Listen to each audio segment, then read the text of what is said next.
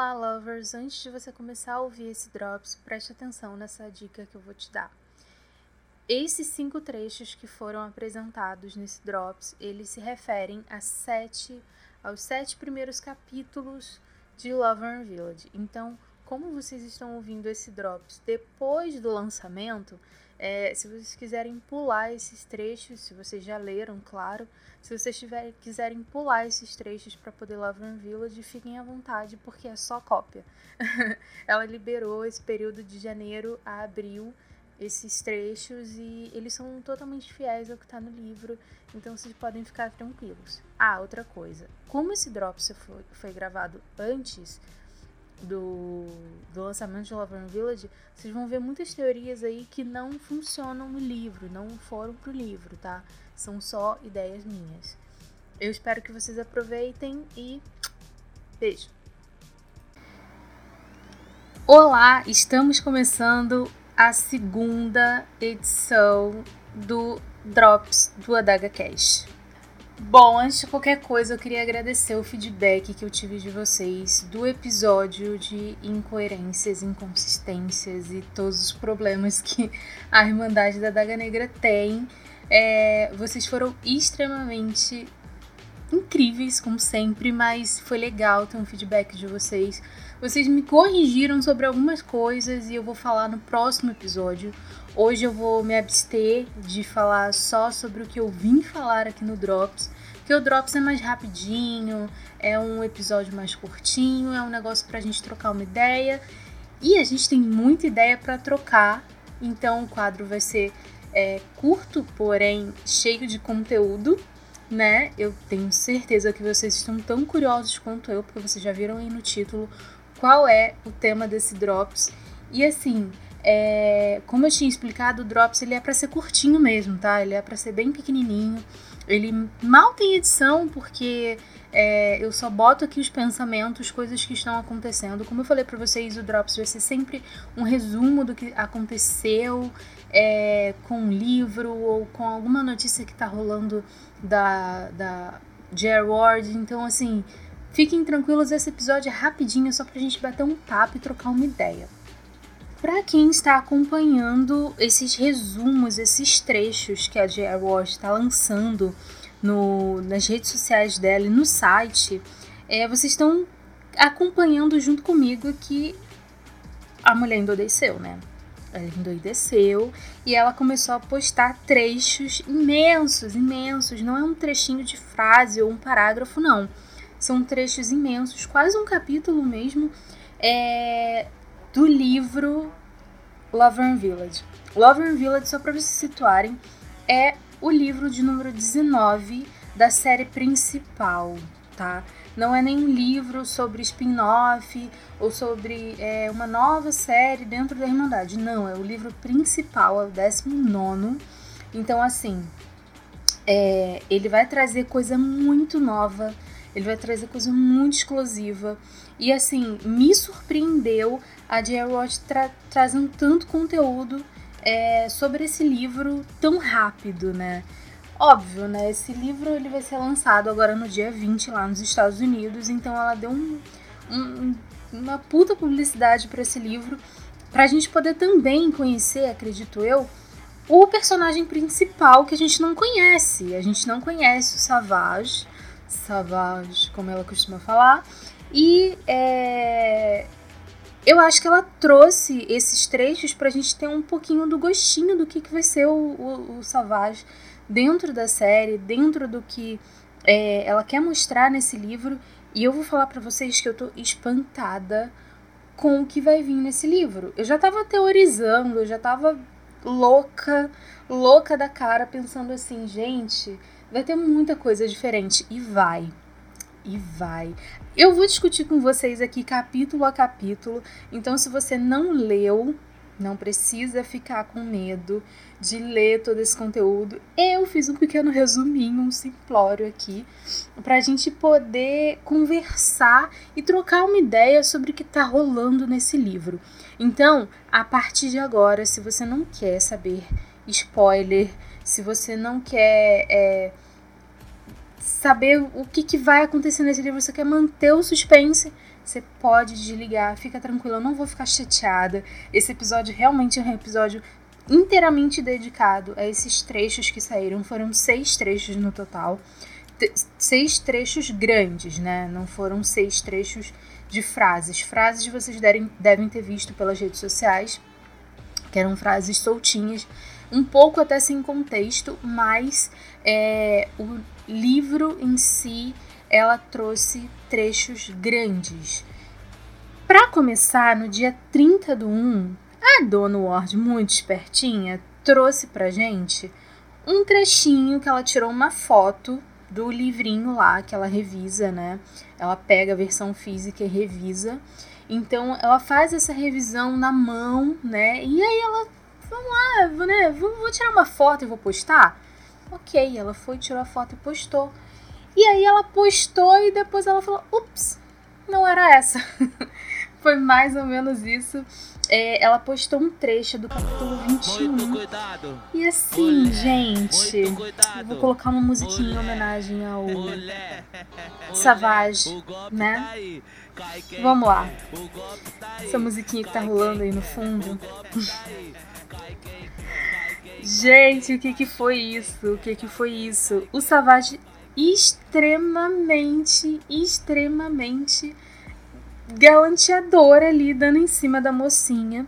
Não é mencionado o nome dela, se eu não me engano, mas eu acho que é a May, porque vocês vão entender pelos trechos que eu, eu coloquei que a May estava cuidando do Savage. Eu acho que é exatamente o um momento após essa última postagem que ela fez, né? E a May tá cuidando do Savage. E ele tá totalmente pimpão ali, gente. Vocês não estão entendendo, ele tá ali dando umas cantadinhas e ele tá meio alto, tipo, ah, se eu me inclinar um pouquinho aqui, eu acho que eu consigo beijar ela. Ih, gente, tá uma coisinha de louco. Mas então, como eu falei, esse trecho foi um trecho que a Jerry Ward tirou. Inclusive, ela postou mais duas páginas, só que tá tão de longe e a câmera não tá boa, tá? A foto não tá boa, ela tá pixelizada, sabe? Quando a gente dá zoom, some tudo. É, a gente não consegue ler as duas outras páginas, né? Eu não consegui identificar mesmo.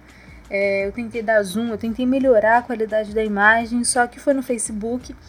Então o Facebook ele não ajuda, né? Ele acaba tirando a qualidade da imagem e eu não consegui é, fazer a, a, a tradução mas esse trecho em que o Savage está dando em cima ali da May e ela tá, tipo, pelo amor de Deus, homem, sabe? Você tá todo lascado aí, o que, que você tá querendo comigo me dando cantada? E ele tá lá, sabe, se achando, enfim. Esse trecho ela tirou e depois ela postou e depois ela tirou dizendo que estava errado e que ela ia postar o trecho completo depois. E aí foi quando ela anunciou é, que ela ia postar trechos. Ela vai postar cinco trechos até o começo de abril e depois ela ia postar trechos é, menores, frases, né? E ela também liberou audiobook, ela liberou um trecho do audiobook.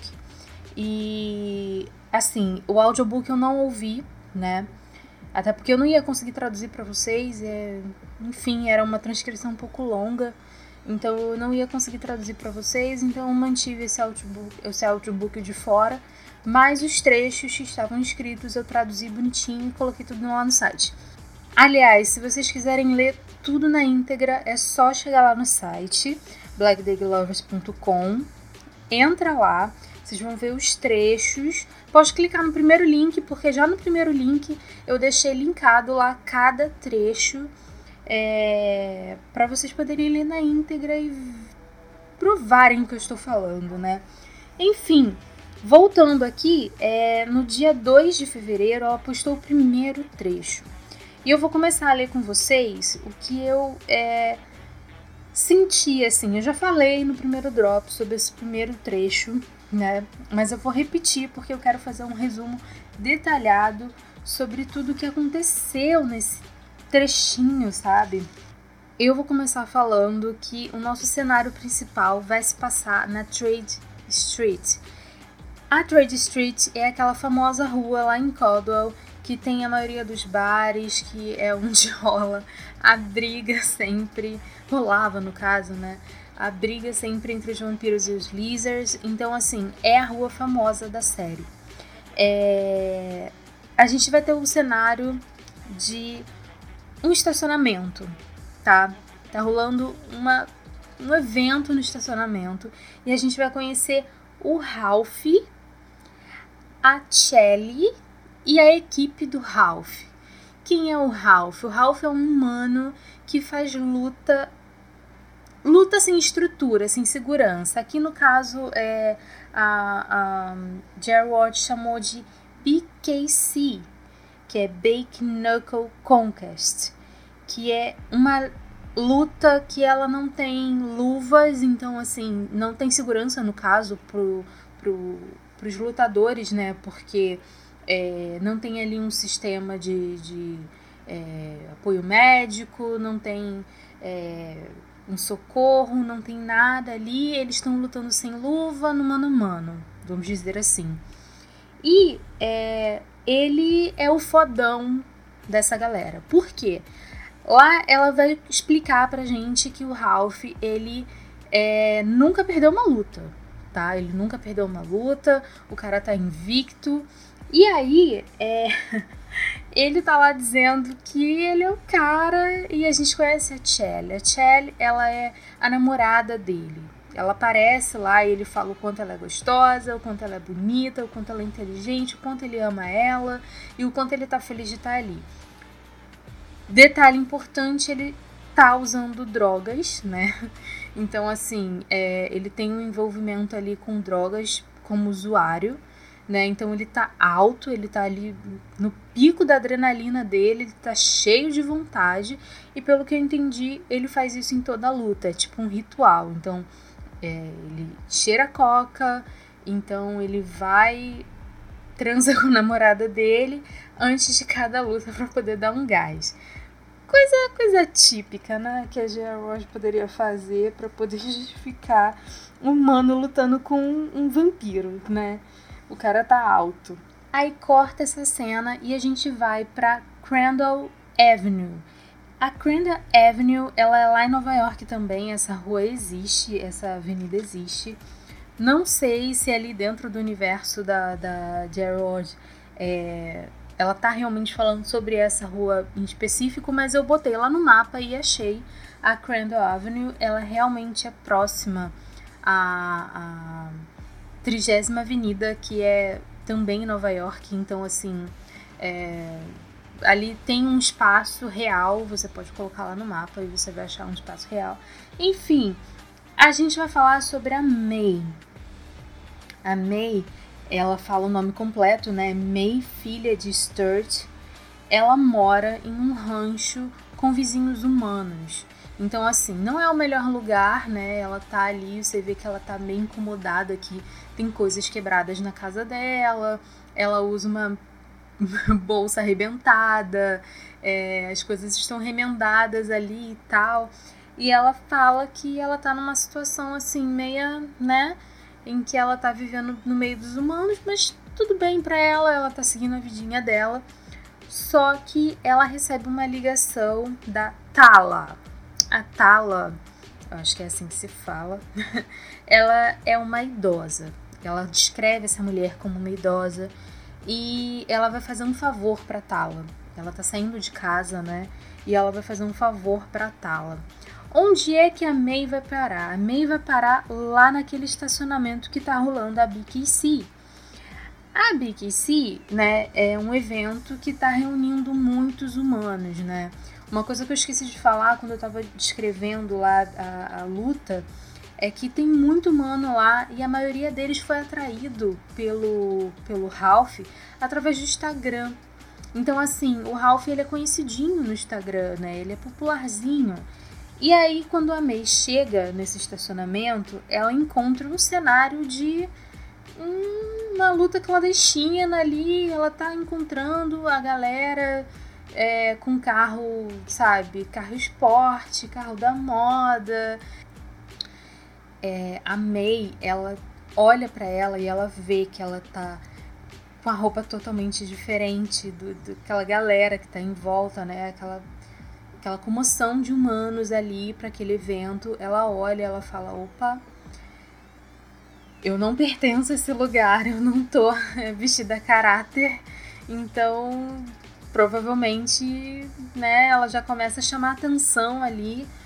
E aí ela chama a atenção de uma menina. Meu Deus. Essa cena foi triste. Na hora que eu traduzi, eu traduzi como uma coisa assim que não tá errada, né? Para nossa linguagem não tá errada, mas ela tem uma tatuagem no rosto escrito Daddy's Girl. Só que o Daddy's é D A D D Y, né? Daddy de papai, né? E o Daddy dela tá faltando um D. E a May, né, brinca com isso, ela fala, ah, acho que alguém pagou essa tatuagem para ela ver a carta e não chegou. Por isso que sacanearam ela e colocaram um D a menos, né? Enfim, assim, eu traduzi como garota do papi, mas eu acredito que é, ou erraram ou ela pertence a um tal Daddy sem os dois Y, sem os dois Ds, né? Enfim, é, esse primeiro trecho ele acaba assim e acaba com a May tendo uma briga em que ela dá uma enforcada na menina, sabe? A May ela bota para quebrar, como eu falei no outro episódio. Assim, eu achei ela foda já de cara. E ela já chega e fala: Meu bem, eu estou aqui para falar com o Heavy quando segurança chega para poder intervir na briga, né? Só que ela não fala Heavy, ela fala reverendo. Gente, o único reverendo que eu conheço é o Heavy. Então, assim, é o Heavy, galera. Até porque a Jerry Ward ela já tinha adiantado pra gente que tinha Heavy nesse livro. Entendeu? E ela botou umas hashtags lá que vocês até riram, mas parece que alguém vai deixar a toalha cair. e é aquela situação toda que a gente não consegue não reparar no tamanho. E é isso, né? Aquele cabo USB que todo mundo conhece, abafa, só vai entender essa piada quem lê Amante Vingado, mas enfim. E ela fala, cara, eu quero falar com o Heavy. E o segurança fala, opa, peraí, você não deveria saber quem é reverendo. E não sei nada disso, mete pé e ela fala, não, só vou sair daqui quando eu falar com o reverendo. Só que ao que parece, o segurança não dá muita bola pra ela. E no segundo episódio, é, ele foi postado no dia 23 segundo episódio não, né? No segundo, no segundo trecho. É, ele foi postado no dia 23 de fevereiro. E ele começa com uma cena, gente. Gente, vamos, para, para aqui. No momento em que a gente descobre que o Baltazar continua roubando por aí, né? A gente já sabe, né, pelo livro, eu acho que foi pelo livro eu acho que foi Blue Truth ou foi o Pecador que a gente descobre que o Baltazar ele é o bonitão ali dos bastardos, né? Então, assim, é, ele deve ser bem galanteador e tal. A gente sai da Trade Street e vai parar no Commodore. O Commodore é assim, todo mundo que é rico e quer bancar o poderoso mora lá no Commodore, né? Pelo que eu entendi. E é, o Baltazar, ele entra nessa... Ah, um detalhe muito importante também a gente descobre o nome completo do Baltazar. É Baltazar, filho de Hanst. Eu acho que é assim que se fala, ou Hanst, não sei. Eu acho que é Hanst. Mas enfim, é, o Baltazar ele tá entrando, ele tá invadindo um, um, um apartamento, né, um triplex na verdade, e ele fala que é, ele tá andando pelo lugar, ele tá vendo muitas obras de arte e ele começa a ler o que tem nas plaquinhas das obras de arte. Na verdade, obra de arte não, vou me corrigir.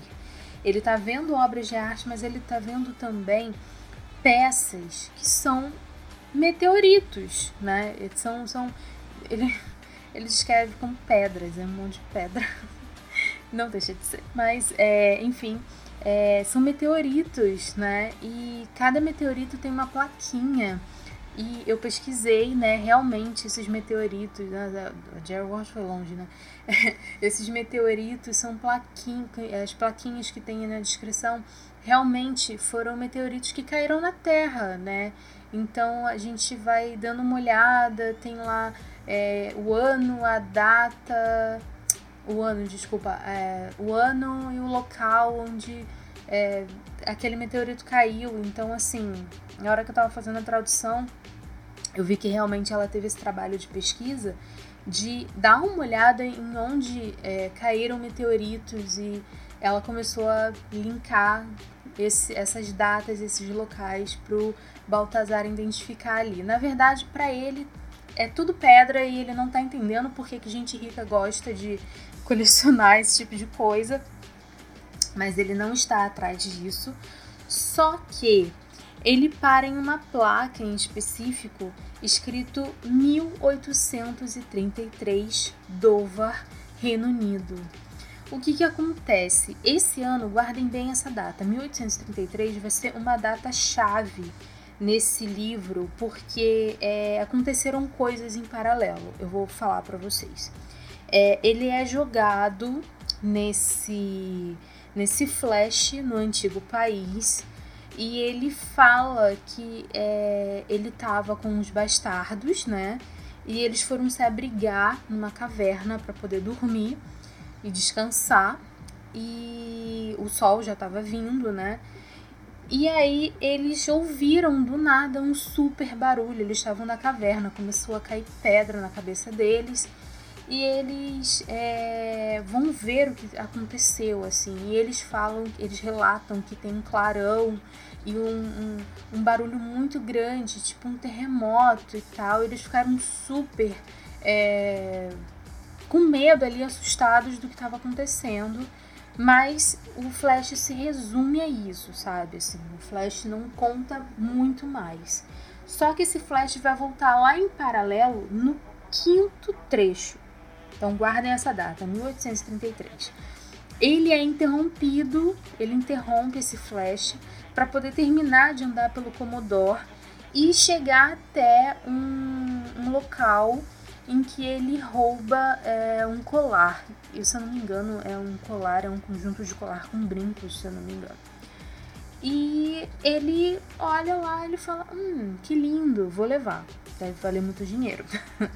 E ele vai detalhando e tal. Ele é muito engraçado, então, assim, eu acho que é, o Baltazar vai render bastante é, risada pra gente.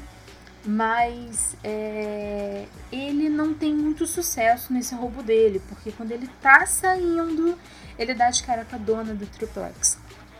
Essa mulher é uma mulher que ele já tinha envolvimento, né?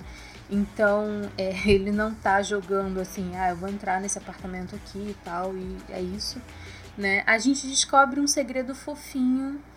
É, a gente descobre que o Baltazar curte é, ajudar cachorrinho, cachorrinho, gatinho, enfim. Eu achei isso bonitinho, né? E ele fala que cada um tem o seu vício e foda-se, é o dele. e ele tá fazendo aquilo para poder ajudar, ele tá roubando para poder ajudar é, essa instituição de animaizinhos de rua, né? E eu achei isso bonitinho. Enfim, eu acho que a gente vai ter umas risadas bem boas com ele. Ele é bem sacado, sabe? É... E ele dá de cara com a dona do triplex e ela simplesmente olha para ele e ele fala: Ué, você não devia estar tá aqui, você devia estar tá em Paris. Aí ela olha e fala: Ué, e o que, você está fazendo aqui? Como é que você sabe que eu devia estar tá em Paris? Sabe assim, ele já devia estar imaginando um monte de coisa, é... pensando que ia roubar ela e tal, ia sair lá super de boa, só que o tiro saiu pela culatra. No dia 2 de março, ela lançou o terceiro trecho. O terceiro trecho, a gente volta até a Trade Street. E a gente volta pela visão do Ralph. E o Ralph tá lá falando que. Ele tá escrevendo a área da luta, né? Ele tá dizendo que é, a área da luta era 5 metros, tinha um círculo lá de 5 metros por é, um e meio e tal, e no círculo de 5 metros ficava a área que ele ia lutar, e o de um e meio é, ficava a área que ia ficar o pessoal, né, o público que ia assistir a luta. E ele descreve ali que ele tá numa área que é fechada por carros, né? E é iluminada também pelo farol, pelo farol dos carros. Então, assim, Você imagina que estrutura zero, né? Só ali o arranjo dos carros do público, né? É uma luta bem submundo mesmo, sabe? Bem improvisadona. E fora disso, fora desse momento, tá meio lá é, infiltrada ali no meio da galera, né? Ela, tá, ela ainda está procurando o Heavy, ela acha que o Heavy tá por ali. Pelo visto, segurança não deu muita bola para ela. E ela tá ali naquele meio, naquela comoção, até o momento em que aparece o Savage. Só que, meu Deus, o Savage aparece como alguém extremamente aterrorizante. Deixando um adendo aqui para quem não esqueceu de como é a descrição física dos irmãos, os irmãos são extremamente altos, eles são extremamente grandes, eles são aterrorizantes e o Savage é um ex-irmão. Ele era irmão. Então, assim, ele deve ter porte de um irmão. Ele deve ser do tamanho do Raf, do Rage, do Vicious. Ele deve ser do tamanho dessa galera. E aí você já imagina como é que tá a situação dos humanos vendo ele, né? A descrição é exatamente essa do Ralph, né? Ele fala que tava tudo bem, de repente todo mundo começou a abrir espaço e lá no fundo ele viu o, o, o Savage de longe.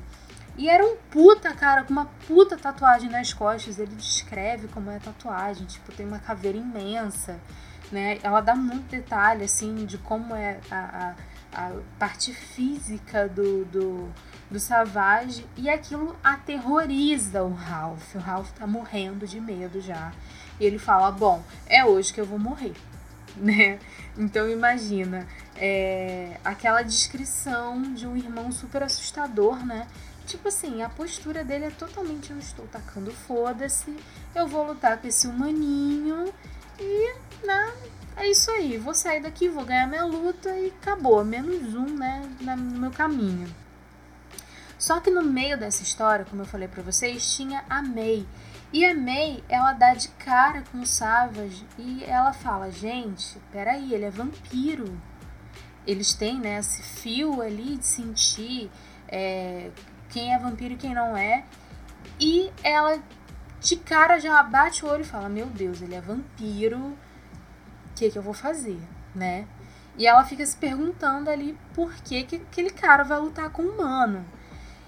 E a descrição dela, nesse momento a gente está no, no, no, ponto de vista dela, e a descrição dela, de como eles começam, é extremamente aterrorizante, assim, para ela. Ela fica pensando, meu Deus, ele não vai nem dar chance pro humano. Tipo, ele já vai na jugular do cara. E ela, antes, quando, ele, quando ela passa por ele, ela já fala, não faz isso, sabe? Tipo, não no meio de todo mundo. Você vai matar ele na frente de todo mundo. E tipo assim, ele nem escuta, ele vai embora, ele não liga pro que ela fala. E o Ralph, por sua vez, tá morto, sabe? Ele já tá morto naquele momento. Você acha que o Ralph é, não, não, não tem mais salvação. E aí, o Ralph, gente, o Ralph dá um golpe de sorte no meio ali daquela confusão toda, a May se mete na, na, na história, tipo, o, o Savage vai para morder a garganta do, do, do Ralph e ela intervém. Só que no momento em que ela intervém, ninguém percebe que o Ralph estava com uma lâmina, ele estava segurando um canivete, uma faca de caça, alguma coisa assim, e ele corta a garganta do, do Savage. E nisso que ele corta a garganta do Savage, tipo, começa a drenar o sangue ali do Savage. E o público fica estarrecido e todo mundo começa a fugir. Todo mundo começa a fugir. Deu ruim porque o cara morreu.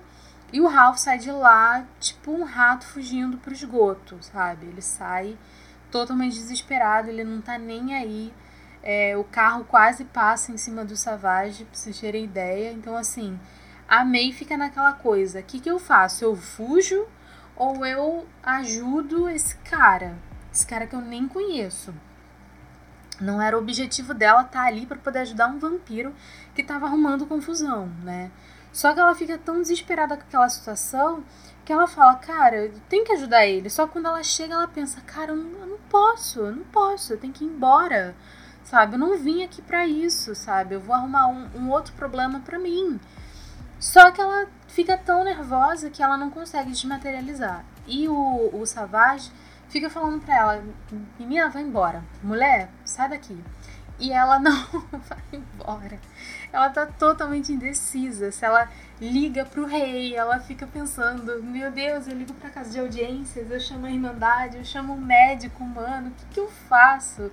E, enfim, assim, a situação fica bem complicada porque a gente é tirado dessa cena e a gente vai pro quarto trecho. O quarto trecho, ele foi postado no dia 23 de março, né? E ai, meu Deus do céu.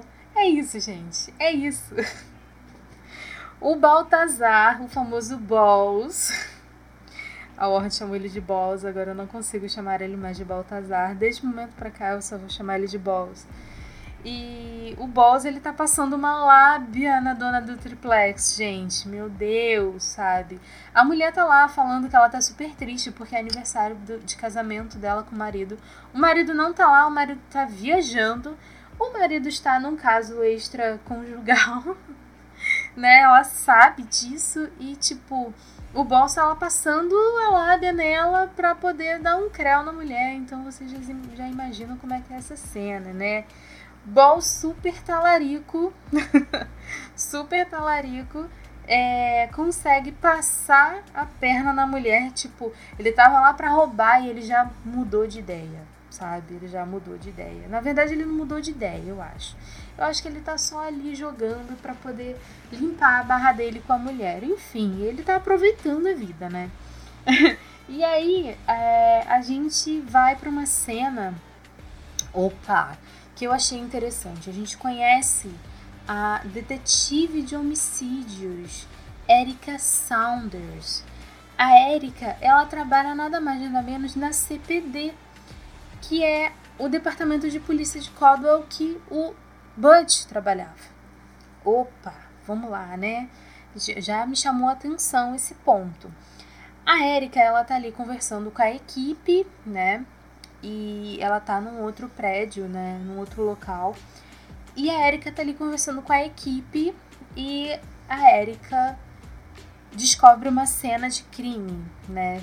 Quando ela entra, ela vê é, corpos, né? Dois corpos em cima da, da cama, é um casal. Né? Ela, descreve, ela descreve que a casa é muito moderna, né? Ela fala que parece ser de um casal jovem que é, ganha dinheiro com a internet, enfim. É... E aí eles são muito ricos, então eles têm uma casa muito moderna. Então eu fico imaginando aquelas casas tipo de youtubers famosos que tem é, lâmpada que acende por voz, esse tipo de coisa, porta-retrato é, digital ali naquele slide de fotos. Eu fico imaginando esse tipo de, de cenário. Ela descreve inclusive esse porta-retratos enfim, então é uma coisa assim, um, é, já muda o tom. E nesse momento a gente já percebe que o livro vai ter uma sub-história ali e o tom já muda, né? E a gente tem a Erika olhando uma cena de crime, como eu falei, e ela descreve ali que os corpos é, estão posicionados e que é, o, o, criminoso fez aquela cena, né, ali para realmente ser encontrado pela polícia, pelo que parece ele quer ser encontrado. É, na parede tem a palavra love, bem grandona, escrito em vermelho, né, com sangue, é, love, e ela olha aquilo e ela fala, hum, peraí, tem coisa muito esquisita aqui. E ela tá conversando com a equipe dela e alguém da equipe dela fala que é a terceira vítima que é encontrada assim. E ela fala: hum, então, temos um serial killer em ação, né? Até porque é, não é qualquer pessoa, tá? É, quando você lê um pouquinho sobre serial killers, né? Se você é interessado em true crime, você vê que é, todo serial killer tem um modus operandi. Então, assim, o que, que é um modus operandi? é a forma como ele age para conseguir aquela vítima, né? O, o, tudo que ele faz. Então, é, desde o momento em que ele planeja qual vítima ele vai pegar, o padrão da vítima, até o momento em que ele mata e como ele deixa os corpos, né? E é, ela entende ali que é um serial killer porque o corte é muito cirúrgico, sabe? Os corpos, além de estarem mutilados, né? Coisa forte, enfim. Mas é, o corpo, além deles estarem mutilados, ele tá, eles estão sem coração. Então, sem coração realmente, tá? O coração físico da gente. É sem coração mesmo. Ele retirou cirurgicamente ali os corações. Então, assim, já, já é a terceira vítima que é, a, a detetive Érica encontra ali, enfim. E o quarto trecho a gente termina com esse momento um pouco tenso, só que a gente já termina olhando para um personagem novo, que provavelmente ela vai perdurar aí pelo, por esse livro, não sei se pela série, mas ela vai perdurar por esse livro, né? Tenho algumas teorias de que talvez essa possa ser a companheira do Balls. Vou jogar aqui no ar, não sei, mas tem essa teoria, eu senti que teve ali uma conexão. é, mas enfim, é, de repente o, o Balls vai acabar se aproximando dela. Não sei, de alguma forma eu tô jogando aqui, tá, gente? É só uma teoria. Enfim, esse quarto trecho termina assim, com um tom diferente do que estava acontecendo lá no começo. Aí, o quinto trecho, ele foi postado no dia 12 do 4. Inclusive, é, ele já estava liberado antes, só que ela é, só veio divulgar depois. Mas ele já estava liberado tipo uns três dias antes. Não sei porquê, acho que falhou lá o feed. E quando eu fui olhar, já tinha trecho liberado no site. Mas enfim, detalhes. É, ela liberou oficialmente no dia 12, né? E assim, a gente volta ao cenário da Trade Street com a May desesperada. Parecia uma cena de Corra Lola Corra. E a May tá lá olhando pro Savage. A gente tá vendo o ponto de vista do Savage nesse momento. E o Savage tá lá tendo uns delírios e falando: Nossa, que mulher teimosa da porra. Sabe assim? Ele tá falando: Vai embora, mulher. E ela tá lá olhando pra cara dele. E ela tá falando alguma coisa e ele tá, não, você tem que salvar, vai embora, tipo, eu tô morrendo mesmo. Ele tá realmente com a sensação de que ele tá morrendo, tem muito sangue rolando. E ela não sabe ali muito bem o que fazer, sabe? Ela ainda tá naquela indecisão. É um momento tenso. Mas é, lembra que eu falei para vocês, para vocês guardarem a data de 1833? Então a gente vai ver de novo essa data. E aí é quando começa as minhas teorias e coisas que de repente possam ter nesse livro. É, o Savage está lá, como eu falei, ele está tendo é, alucinações ali e ele é transportado para esse ano em específico, que foi o ano da morte do Savage. Vou explicar para vocês. É, o Savage ele é transportado para esse flash em que ele está conversando com a prima dele. Ali ele explica que ela não tem, é, que ele não tem mais pai nem mãe, né? E que ele tem um tio e ele prometeu ao tio cuidar da Raven. Raven é a prima dele. Bom, então a Raven, ela tem o nome de Raven, filha de Rylan.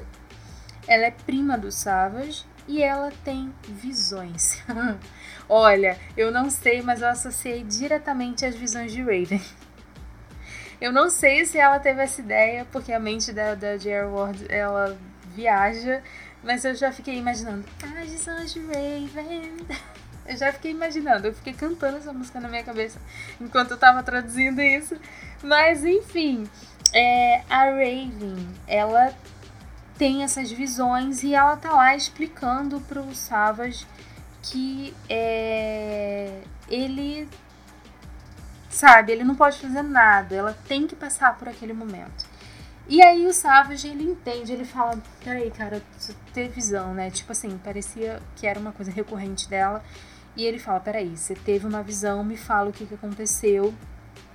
E ela começa a falar coisas muito esquisitas, né? O, o Savage está tentando salvar ela, ele está tentando dizer para ela para ela poder ir embora, para ela fugir, eles precisam fugir. E ele fala, inclusive, é, ela não, nunca me obedece, então eu acho que esse foi o momento em que ele linkou, né? Por isso que tem o flash, ele linkou a May, porque ele tá falando pra May ir embora e daí corta pro flash dele com a Raven em 1833 e ele tá dizendo a mesma coisa que, sabe, ela é teimosa e ela não atende a ele, ela não faz o que ele quer. E ela tá insistindo ali para ele, dizendo que ela não pode ir embora, que ela tem que passar por aquele momento que ela entendeu qual é o, o destino dela ali, qual é o momento dela. E ele tá, ai, besteira, não, você tem que ir embora. E é um momento tenso para ele porque ele tá explicando e de repente eles ouvem uma guarda vindo. E ela começa a dizer coisas que eu vou ler para vocês e pra gente só contextualizar, pra gente poder ter é, essa, esse momento de teoria. Esse, agora é o momento da gente teorizar é, na visão, ela começa a falar: O tempo do meu renascimento está próximo. A provação pela qual devo passar está preparada para mim. Para encontrar meu verdadeiro poder, não há outra maneira. A carne deve sofrer para que a barreira final possa ser queimada. É o único caminho. Depois disso, serei responsável por mim mesma. Na verdade, então posso cuidar de você. É assim que deve ser. Aí ele fala, tipo, não e tal. Aí ela fala, eu sei, é assim que deve ser, primo. Agora vá e permita-me meu destino. Gente, isso daqui me pareceu que ela sabia que ela ia morrer, ela tinha previsto a morte dela nesse momento e que ela ia reencarnar. É isso que eu acredito que possa ter acontecido ali nessa visão dela. Ela sabia que ela renasceria, né? quando ela fala: o tempo do meu renascimento está próximo. E aí, é, os passos daquela, daquela guarda, né? Eu, o, o, o Savage descreve como sendo a guarda do Zixis, o velho, e pelo visto era alguém ali da época que devia ser um rei ou algum chefe ali do local em que eles viviam. Chuto que deve ser Dover, né, no Reino Unido, que deve ser inclusive o local. Lembra lá que eu falei para vocês que o Baltazar estava junto com os bastardos e eles veem um clarão, eles estavam numa caverna, eles veem um clarão porque já vai é, nascer o dia, né? E eles precisavam se abrigar e eles ouvem um clarão, eles veem um clarão, ouvem um barulho. Enfim, eu acho que essa cena é uma cena em paralelo foram dois pontos de vista ali. Enfim. É, e o, o, o Savage fala: não, você tem que ir embora. É, a guarda veio aqui para pegar você, eles vão te matar. Só que, gente, ele tenta proteger ela e a guarda acaba atingindo ele, né? É, ele é perfurado por flechas, né? a princípio na perna e depois no corpo inteiro. E é, ele chega a ver, antes disso acontecer, ele chega a ver a prima dele brilhando. e aí eu vou dar a descrição aqui para vocês. Na verdade, não era ela que estava brilhando, ela estava atraindo coisas que brilhavam para ela. Ele fala que não é verão, então não deveriam ter vagalumes ali. E ele descreve como estrelas rodando através de um sol, em, em torno de um sol, na verdade. E são vagalumes. Quando ele para para prestar atenção, ele vê que são vagalumes. Só que eles estão irradiando a prima dele, a Raven. E aí ele descreve ela, gente. Eu, eu gelei quando ele descreveu ela ele olha e ele fala que ela tinha um rosto muito pálido e ela tava usando um capuz preto. Annalise, é você, mulher?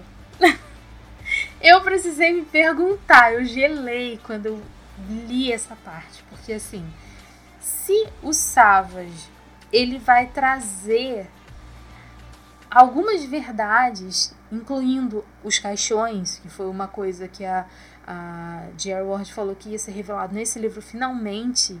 E segundo a Ípia, que me lembrou muito bem no episódio anterior, isso, esse segredo vem desde o quarto livro, o livro do Butch.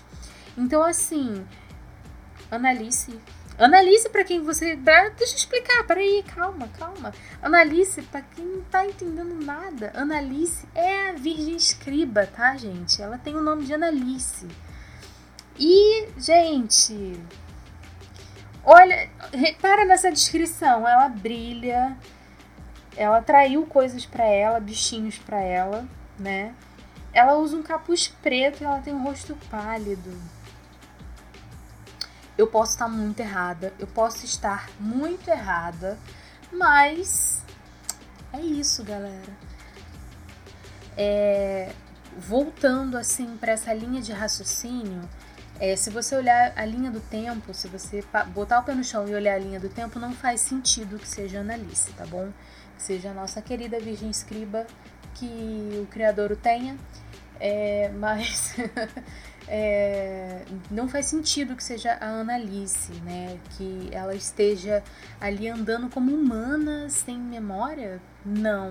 Mas é, eu não sei, é, me parece que ela é alguém elevado, a Raven é alguém elevada, sabe? De repente alguém que é, seja próxima a essa linhagem do Vi, enfim, é, uma, é uma, um momento de susto, assim, eu, tomei, eu confesso para vocês que eu fiquei muito assustada quando eu vi a descrição da, da Raven e o que a Raven vestia e o que ela traiu para ela, ela traiu luz para ela. É, pelo que a gente entendeu, ela também não tá ali no ápice do poder dela, ela não sabe o que ela é, é, ela pode ser qualquer coisa, tá? Ela pode ser qualquer pessoa nesse momento, porque assim, a gente vai precisar pegar esse livro para poder entender e esse livro tá recheado de coisa diferente, esse livro tá recheado de coisa incrível, eu espero. É, como eu tinha adiantado para vocês é, lá no Instagram, eu vou fazer um unboxing. Ai meu Deus, eu tô nervosa, eu tô ansiosa eu vou fazer o unboxing do é, Lover Village porque eu comprei o Virtual Signing. Gente, tem muito tempo que eu não compro Virtual Signing, porque o dólar tá assim, pelas tabelas, mas esse livro eu, assim, juntei uma graninha para poder comprar. Mas, enfim, gente, é isso. Eu acho que eu excedi o tempo. Esse Drops não foi um Drops, foi quase um episódio novo. Então, é, é isso segurem essa bomba. Eu tô passando a batata quente aqui para vocês, para a mente de vocês explodirem e vocês terem vontade de ler Love Village. É, recadinho final, eu não sei como que vai ficar a publicação de Love Village aqui no Brasil.